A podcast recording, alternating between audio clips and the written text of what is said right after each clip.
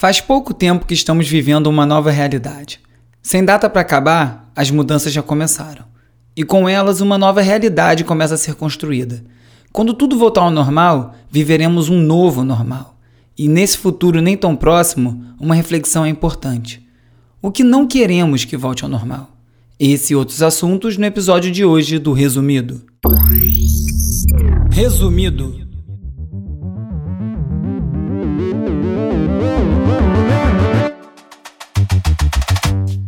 Olá, eu sou o Bruno Natal e no resumido número 57, mudanças, regras, novos espaços e impacto desigual, tecnologia responsável, Michael Jordan, Corona Sounds e muito mais. Vamos nessa, resumido.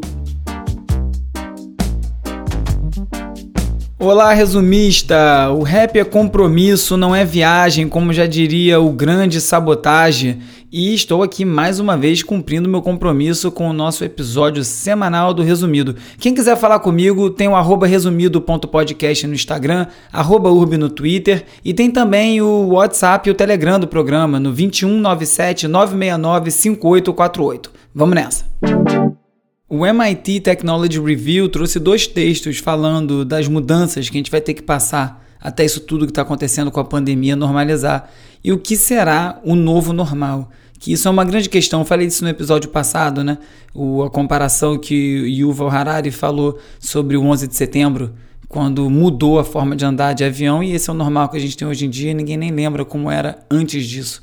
E uma das mudanças que estão se está se prometendo aí para esse futuro próximo é um estado de vigilância. Parece que o primeiro ano do resumido inteiro, o tanto que eu falei sobre privacidade, dados, estava nos preparando para esse momento sobre a importância da privacidade, só que ficou muito mais agudo do que eu esperava. Não tem mais a ver apenas com a influência online, vender anúncio e até mesmo mudar as visões políticas, o que já seria bastante coisa de qualquer forma. Mas agora tem a ver com a gente estar sendo monitorado em tempo real de uma forma ainda mais invasiva. O que está sendo falado agora são sobre sistemas de monitoramento no celular o tempo todo, indicando onde você passou, quem encontrou com quem, tudo isso para tentar conseguir conseguir identificar os pontos de contato e de contágio e conseguir desacelerar a dispersão do vírus pelo mundo. E aceitar isso no momento de crise é muito diferente de aceitar isso no dia a dia. Então, nesse momento, faz todo sentido a gente abrir nossos celulares, nossos dados, para tentar conter o vírus.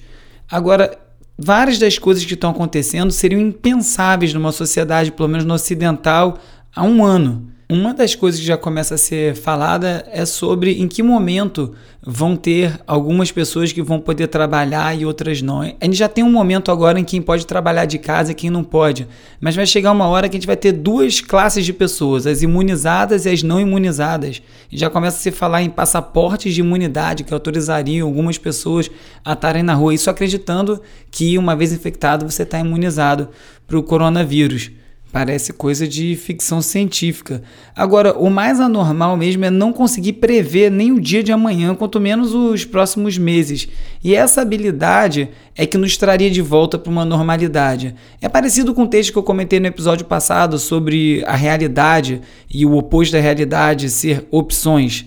Quando você tem opções, você consegue fugir da realidade ou moldar ela de acordo com o que você precisa. Quando você não tem opções, é uma realidade só e você é obrigado a encarar aquilo. Então, quando a gente retomar essa habilidade de prever o que acontece nos próximos dias, nas próximas semanas e conseguir planejar, a gente vai estar voltando ao normal, ainda que quase com certeza vai ser um novo normal. Mas isso tudo pode acontecer de uma forma menos assustadora também, pode ser transparente controlado, o controle desses dados podem ser anonimizados, como esses dados podem ser interligados entre bases de polícia e médica, vão ser acessados por quem.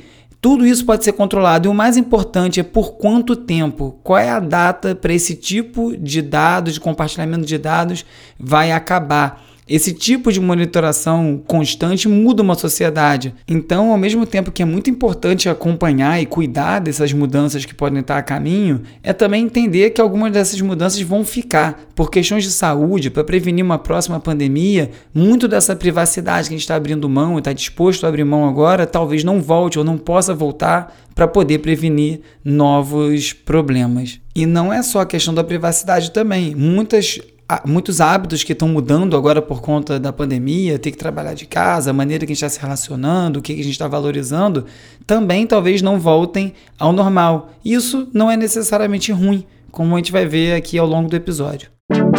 Num texto publicado no Medium pelo Dudu Fraga, da Urubu, que é uma produtora, ele fala sobre vários pontos dessas mudanças e levanta essa questão. Depois da parada, quais atividades suspensas que a gente gostaria que não fossem retomadas? Isso é um pensamento importante para ter nesse momento. A gente está pensando em muita coisa do dia a dia, mas tem que começar a usar esse tempo para pensar o que é que mudou que eu quero que continue mudado quando tudo isso voltar.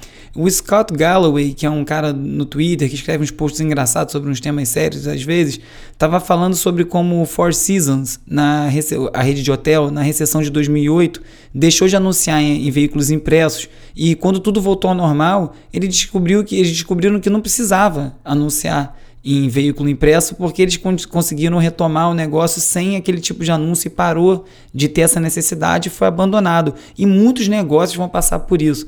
Vários anunciantes vão descobrir coisas parecidas, né? Que o cenário da mídia vai mudar radicalmente, não só no impresso, mas também no digital. Os quatro gigantes, Amazon, Facebook, Google e Apple, seguem subindo mas, e, e podem consolidar o monopólio, mas outras empresas digitais, como a BuzzFeed, a Vox Media, que estão tendo queda de receita, também podem sofrer muito com isso quando perceberem os anunciantes ou o próprio público que talvez não seja tão necessário o serviço deles e mudar de novo esse panorama. Mas, de qualquer forma, é uma mudança que já estava a caminho há muito tempo, né? essa mudança do, do impresso para o digital, que talvez seja consolidada e acelerada por conta da pandemia.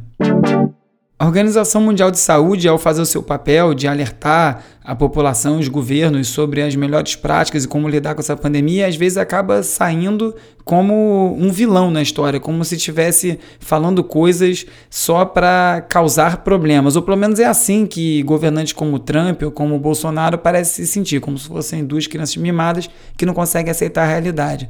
Essa semana teve uma reunião da OMS com a UEFA, que é a gestora do futebol europeu, falando sobre a paralisação do calendário, eles estavam sugerindo que essa paralisação durasse até o final de 2021 que parece uma loucura completa. Eu acho pouco provável que isso aconteça. Vão acabar encontrando alguma forma de voltar aos campeonatos. Sei lá se a FIFA vai pegar uma ilha, transformar na ilha do futebol, todos os jogadores vão se mudar para lá, vai ter uma entrada que todo mundo é examinado, fica 15 dias em quarentena antes de entrar, ou sei lá o que eles vão inventar. Mas futebol até o final de 2021 parece pouco provável. Agora também voltar esse ano parece cada vez menos provável também. A verdade é que esse tipo de evento, que um, com torcida, com público, que gera aglomeração, vão ser uma das últimas coisas a voltar ao normal. A gente não vai ligar um botão e tudo voltar ao normal. Vai ser gradual.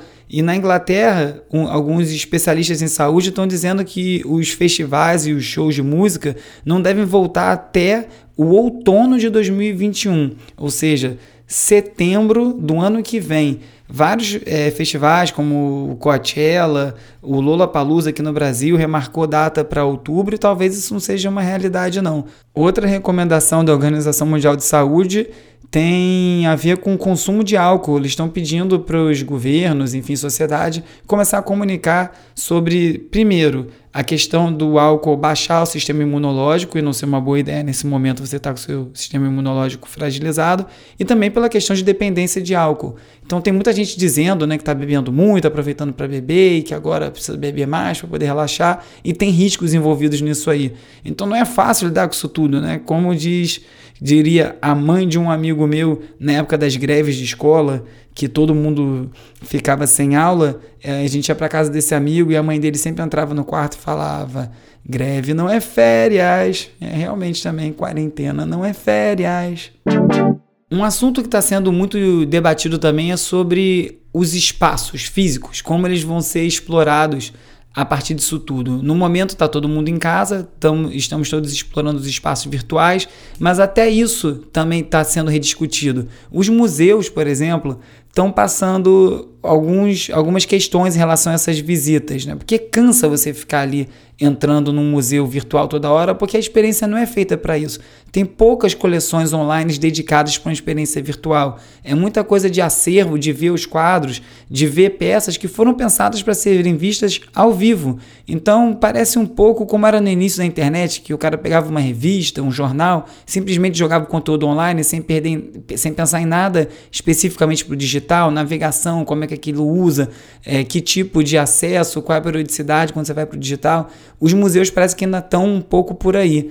E também se vai mudar no espaço virtual, que dizer, que dizer do real. A Fast Company fez uma matéria sobre os novos escritórios, como é que o espaço vai ser distribuído para manter a distância, talvez ter acrílico entre as mesas nesse primeiro momento, como é que vai mudar isso tudo. Só que essas mudanças podem ir além disso tudo. A gente falando do escritório, que é uma coisa imediata, onde todo mundo tem que trabalhar, é, em Milão, a cidade né, na Itália, anunciou que eles vão aproveitar esse período para acelerar a diminuição de carros na cidade, da presença de carros. Então eles vão alargar calçadas, vão fechar ruas, justamente porque quando isso tudo passar, a gente vai precisar ainda ter distanciamento durante um bom tempo. Já era uma ideia deles começar a repensar o espaço urbano para parar de priorizar o carro e passar a priorizar as pessoas, que é uma tendência global, isso tem sido muito dito e vão começar a acelerar isso para fazer agora. Era um plano para 2030 e eles falaram que agora o plano é para 2020.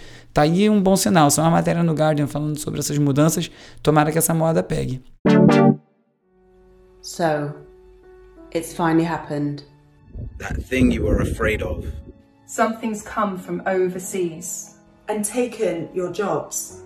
Uma das coisas que tem sido falada também é sobre como esse momento extremo e de emergência pode também favorecer medidas extremas e aí favorece atitudes da, de governos extremistas, de direita ou de esquerda. O Trump, por exemplo, anunciou que vai suspender a imigração para os Estados Unidos por 60 dias.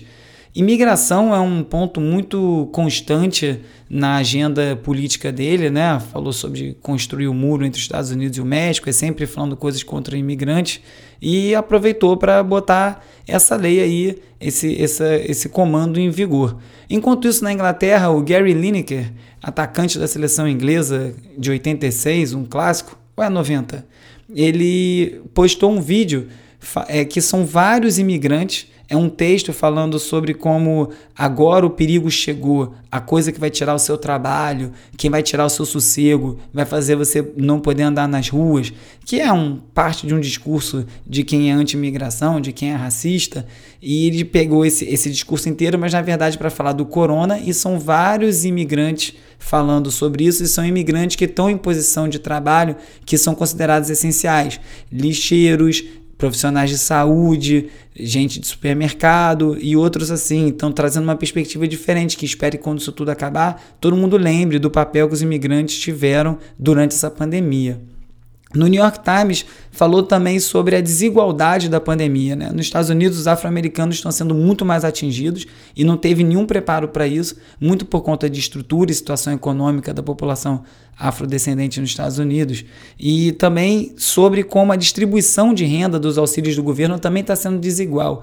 O Shake Shack, que é uma rede de fast food, começou numa praça em Nova York, hoje em dia tem mais de. Então são quase 190 lojas pelos Estados Unidos pegou 10 milhões de dólares desse empréstimo especial do governo, de acho que era de 342 milhões, parte de um pacote de 342 milhões, e pegou super mal.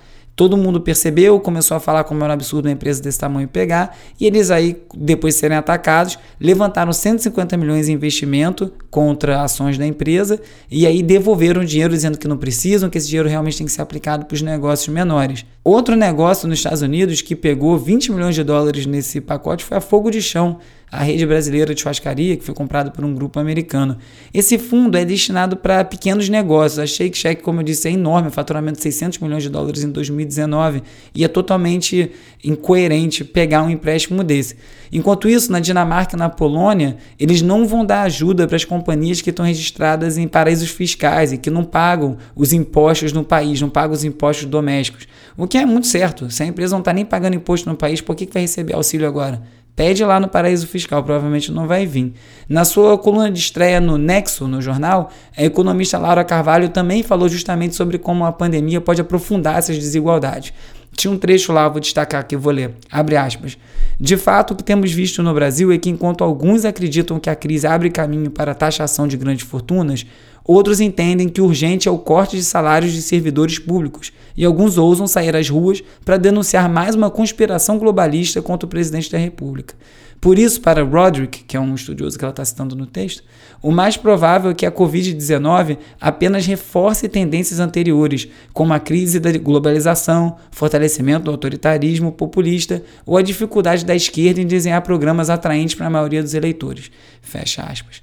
Quem também está falando da desigualdade é o Fábio Malini, que faz belas análises dos dados do Twitter e ele mostrou que o perfil da Caixa Econômica teve mais de 100 mil menções nos últimos sete dias. A palavra auxílio foi mencionada 560 mil vezes, que é mais do que o Mandetta foi mencionado no dia da demissão do então ministro da Saúde. Enquanto o mercado publicitário pensa que o Twitter é uma ferramenta de elite, o Malini decupou os dados para mostrar que tem uma das redes mais orgânicas na periferia, que em boa parte é sustentada por redes de DJs, MCs, lideranças sociais e muita, muita gente jovem que também está engajada para receber o auxílio emergencial. Enquanto isso, um vizinho do meu prédio que manda todo mundo enfiar a panela no pi durante o panelaço e também aproveita para chamar todo mundo de favelado, a favela dá a lição mais uma vez. Em Paraisópolis, em São Paulo, a comunidade, sabendo que seus 100 mil moradores iam ser mais uma vez relegados pelo poder público, montou uma rede que inclui 420 presidentes de rua que são responsáveis por monitorar no mínimo 50 casas cada um. Esses voluntários receberam treinamento e já tem 21 mil casas sendo atendidas. Eles priorizam as famílias mais carentes e a Associação de Moradores contratou três ambulâncias, uma delas com TI, dois médicos, três enfermeiros e dois socorristas. O custo diário dessa operação é de 5 mil reais, que é um esquema que eles vão conseguir manter até o final de abril. Tomara que consigam mais dinheiro, que mais gente colabore para eles conseguirem manter essa estrutura. E fica a lição, né? Quando a gente se junta de verdade para resolver um problema, tem solução. Enquanto isso, tem prédio que não consegue resolver nem como é que bota álcool gel na mão dos porteiros. É triste. Bill Gates, que tem sido um dos grandes nomes dessa pandemia, até porque vem falando dos perigos de uma pandemia há cinco anos ou mais, começou a ser atacado por, por esse discurso pela direita americana, que está acusando ele de ter interesse direto e que ele vai lucrar com uma vacina. E aí começa essas teorias da conspiração maluca que ganham proporção e ele está se vendo tendo que responder esse tipo de coisa. Esse tipo de movimento online é muito perigoso porque ele ganha atração, as pessoas começam a falar muito a mesma coisa e começa a parecer verdade quando é muita gente falando. O New York Times está com uma série nova de podcast chamado Rabbit Hole buraco do, do coelho, toca do coelho, que é justamente sobre isso. Só teve um episódio até agora e eles estão entrevistando um cara que foi extremado pelo YouTube. E aí também entrevista alguns ex-engenheiros do Google explicando como se dá os algoritmos. É bem interessante. E o Bruno Sartori, que é aquele cara que é o pioneiro do deepfake no Brasil, que sempre faz vários pelo, pelo Twitter e tal, sempre posta lá vários muito engraçados começou a explicar essa semana por que, que ele não dá tutorial sobre deepfake. Ele fala que muita gente pede, na época da. É, é vai chegando época de eleição no ano passado já, pedindo para ele é, fornecer serviço político, produzir vídeos, ele se recusa, porque ele fala, ele aprendeu isso, mas é um perigo chegar na mão de mais gente. Não que ele queira controlar, mas o que ele fala, eu sei o que eu estou fazendo. Eu estou fazendo vídeos que são engraçados, claramente são fakes, e assim estou tentando educar as pessoas sobre o que, que é um deepfake. Porque ele, como ele fala assim, imagina se eu já estivesse dando tutorial no ano passado, quando pediram oficina, e agora no meio dessa pandemia tivesse vídeo do Lula dizendo que é gripezinha, o STF dizendo alguma coisa a favor do Bolsonaro, e por aí fosse. Como é que você explicar em cima de um vídeo de deepfake o que, que aquilo é falso e por que, que é falso? É muito mais fácil explicar em cima de um vídeo que é engraçado, de humor. Então, um posicionamento político, ele diz que precisaria do dinheiro, inclusive, mas escolheu fazer isso no que ele está muito certo.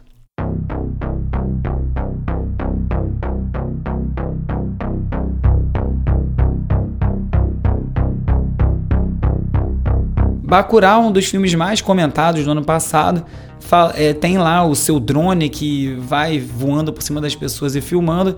E aqui no Rio resolveram fazer uma espécie de drone Bacurau. É, estão agora, a prefeitura botou drones para tentar desfazer aglomerações com uma mensagem de áudio. O drone vai voando e falando: não junte, evite aglomeração pela transmissão do coronavírus, blá blá blá. O resultado foi que parou um monte de gente debaixo do, do, do drone para ficar vendo ele voar, achando engraçado aquele troço falando. Enfim, deu totalmente errado aquele tipo de coisa, né? Nenhuma tecnologia é a prova de Brasil. Aqui tinha que ser o campo de teste do Vale do Silício. Você pensa uma coisa, você joga ela no Brasil, ela vira outra. O Basecamp, que é uma plataforma de gerenciamento de equipe para trabalho remoto, fez uma lista de 30 dicas para uma melhor comunicação.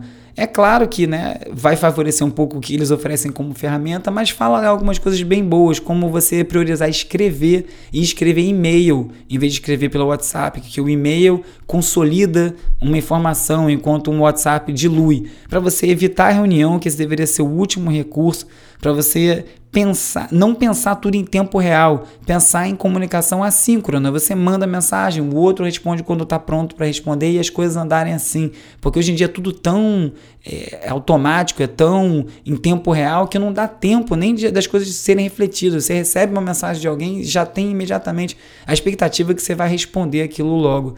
E essa mudança de comunicação passa por vários aspectos essa pandemia toda mudou muito a comunicação. E eu vi essa semana um exemplo muito bom. Eu tenho, assim, no personário de horóscopo, apesar de eu não acreditar em horóscopo, mas eu, eu acho engraçado ler aquilo. Às vezes tem umas coisas engraçadas. Você fala, é legal, vou pensar sobre esse ponto, não como se aquilo fosse acontecer. E eu acho que você pode ler o horóscopo de qualquer signo vai ter essa sensação, com todo respeito pra, a quem acredita, mas eu não acredito.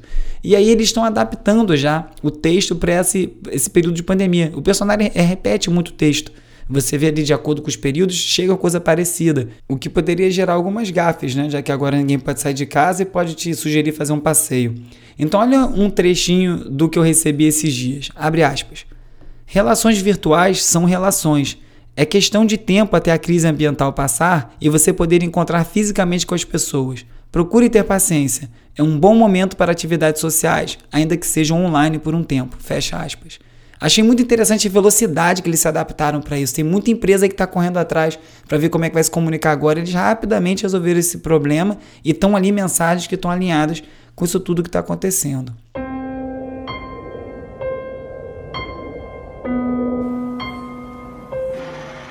Esse áudio é de uma montagem que está no YouTube mostrando como toda propaganda de grandes corporações relacionadas ao coronavírus e ao Covid é igual. São quase 4 minutos intercalando trechos de propagandas de marcas como Google, Samsung, Apple, Budweiser, FedEx, Uber, Nissan, Ford, AT&T, Verizon, Sprint, Dunkin' Donuts, Burger King, Mastercard, todas essas empresas com a mesma mensagem. Então tem lá uns pontos que são iguais em todos. Tem um pianinho climático, sempre falando em tempos incertos, falando que estamos aqui para você, que a prioridade são as pessoas e as famílias e claro, que estamos juntos nessa. É exatamente o que eu estou falando sobre o personagem eles pensaram em como adaptar a mensagem deles dentro do que eles têm que falar e não falar a coisa que todo mundo está falando. É uma pressa de se comunicar e até de capitalizar no momento e querer passar uma imagem, mostrar uma ideia que às vezes nem é verdadeira, acaba dando nisso. A internet não perdoa, como nós sabemos. Em Israel, eles fizeram o primeiro protesto com distanciamento social. Foi na Praça Rabin, em Tel Aviv um protesto contra os ataques do Netanyahu à democracia, e eles fizeram um, protesto, tem uma foto linda de cima, todo mundo a seis metros de distância um do outro, então ocupa uma área bem grande, não cabe tanta gente, mas passa uma mensagem muito forte do momento que a gente está vivendo, né? Tá tendo muito panelaço, ninguém está na rua, não pode estar na rua pelo distanciamento. Israel encontraram uma forma. Na série o app imperdível da última semana, dois surgiram aí agora nesse momento de crise. Um é o Camel, que é um app em que várias celebridades, na verdade, várias subcelebridades americanas se cadastram e você pode pagar um valor que a própria celebridade determina para ela gravar um vídeo para você de até 20 segundos. Então você vai lá, escolhe o cara que você gostaria que mandasse uma mensagem paga e vai receber isso no seu e-mail com a pessoa falando o que você queria. É uma maneira fácil de capitalizar para o artista.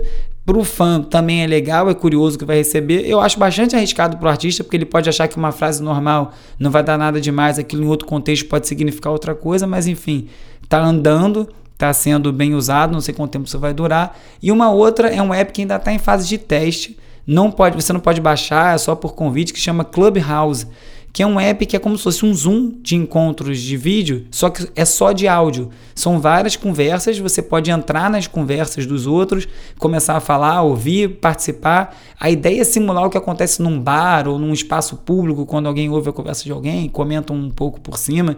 Enfim, vamos ver até onde isso aí vai. Hora de relaxar com as dicas de ler, ver e ouvir.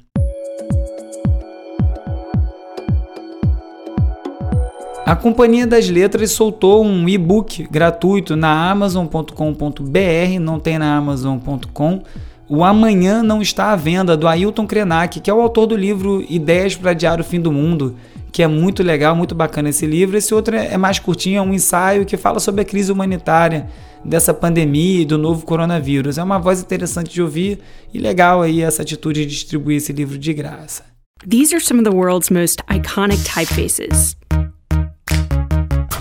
You've probably seen them on classic ads, newspapers, posters, even memes. Um documentário legal da Vox contando a história da fonte que você vê no Game Over de todos os videogames dos anos 80 e anos 90, aquela fonte conhecida como a fonte de videogame. Muito legal como ela foi desenvolvida dentro das limitações de processamento, de memória da época e como aquilo foi moldando uma fonte que hoje em dia virou uma fonte clássica. Muito bem feito o vídeo, como são os vídeos da Fox, sempre divertido de ver. Na Inglaterra, o Banksy, um dos maiores nomes da street art, a arte de rua, fez aí uma grande instalação na, na própria casa. O Banks é conhecido por obras monumentais, desde uma Disney fake que ele criou na cidade dele na Inglaterra, até os muros que ele, que ele pintou na divisão entre a Palestina e Israel. Ele faz vários trabalhos que são sempre bem contundentes, eles são espertos, tem um quê comercial, enfim, ele ficou muito famoso, muito grande. E ele pegou o banheiro dele e fez uns stencils, que é o que ele mais faz, de ratos, que é outro personagem que ele usa sempre, como se os ratos tivessem atacado a casa e feito. Ele impressionante como ele não perde uma oportunidade de criar alguma coisa que vai trazer atenção para o nome dele. Ficou, ficou maneiro a obra e é mais uma vez ele se botando em destaque. Estreou na Netflix finalmente The Last Dance, que é uma série documental sobre o segundo tricampeonato do Chicago Bulls, clássico do Michael Jordan. Esse, esse material ficou guardado por muito tempo, o Michael Jordan não autorizava. Dizem que ele resolveu autorizar logo depois que o LeBron James conseguiu o seu título mais recente pelo Cleveland Cavaliers. Não sei se ele sentiu que o legado dele estaria em risco, que eu acho também muito pouco provável. O cara tem seis finais e seis anéis. O, o LeBron James tem seis finais e dois anéis, né? Ou três, enfim, é muito menos do que, do que o Jordan, inclusive proporcionalmente. E o Jordan tinha uma preocupação com esse documentário, que de ele parecer muito duro com os companheiros. E aí ele deu já uma entrevista dizendo: Olha, as pessoas vão ter uma impressão de mim, mas é isso, eu sou focado em vitória, exigi isso das pessoas.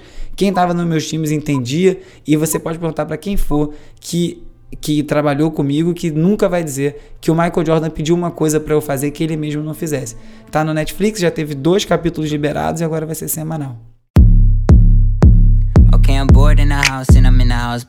A playlist The Sound of the Virus já reúne mais de 400 músicas sobre a pandemia. Foi criada por um cientista de dados do Spotify e as faixas são escolhidas por afinidade do título e também pela popularidade. Ela é atualizada diariamente e, obviamente, quem está liderando aí a, a, playlist é o hit do TikTok, Board in the House do Tiga, que você está ouvindo aí.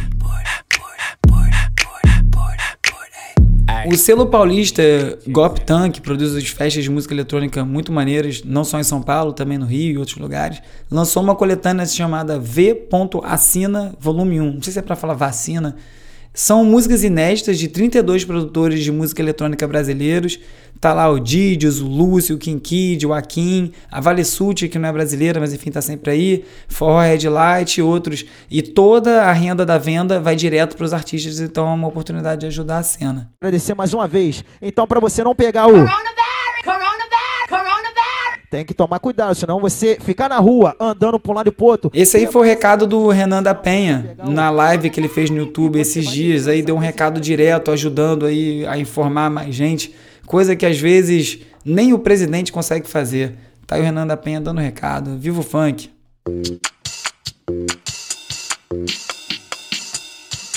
Um dos discos mais comentados dessa semana, o lançamento, foi o disco novo da Fiona Apple, Fat the Bolt Cutters.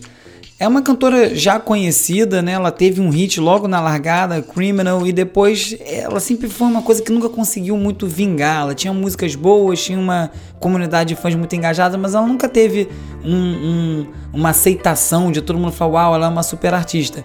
E ela conseguiu agora com esse disco. Eu não sei se deu tanta atenção, tanto disco conseguiu tanta atenção por estar todo mundo parado e podendo ouvir, ter calma. Talvez ela tenha dado essa sorte de ter ganho a atenção das pessoas num momento delicado. O disco abre já com uma música, You Love Me, que é lindíssima, um arranjo diferente, que é a cara dela, ela gosta de umas coisas meio malucas, ela tem uma coisa meio de atitude, assim, que é muito interessante. E tá todo mundo adorando o disco, tá muito comentado. Rolou pra Fiona Apple, finalmente.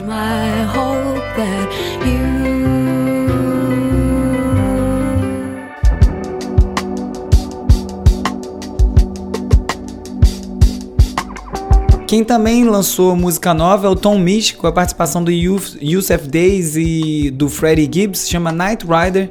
A música é pra musiquinha chapação de final de tarde, para dar uma relaxada e não pensar muito, música que exige pouco, a música para você ouvir, curtir o clima.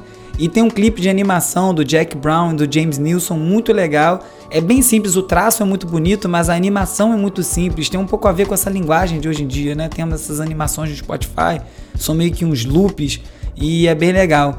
Tanto o Tom Misch quanto a Fiona Apple vão estar no playlist resumido Tracks essa semana, que é a playlist que eu faço semanalmente a cada episódio, com sete músicas que eu estou ouvindo muito e depois eu deleto elas e ponho outras sete. Então, se você gostar de alguma delas, tem que guardar. Você pode conferir a playlist no www.resumido.cc e lá você também encontra todos os links comentados aqui nessa edição, organizadinhos, se você quiser se aprofundar nos assuntos que foram comentados aqui.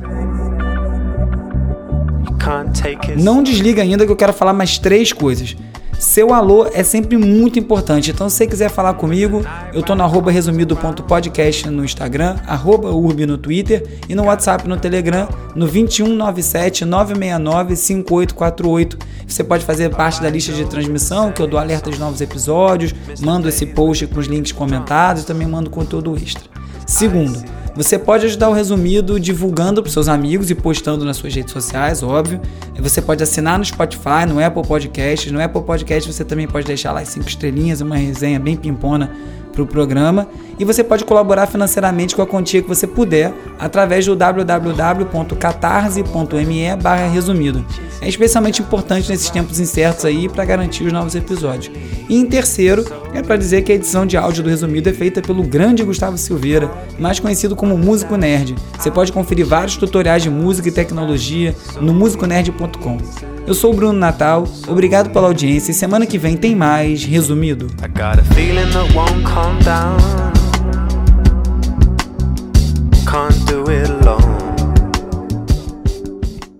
Resumido.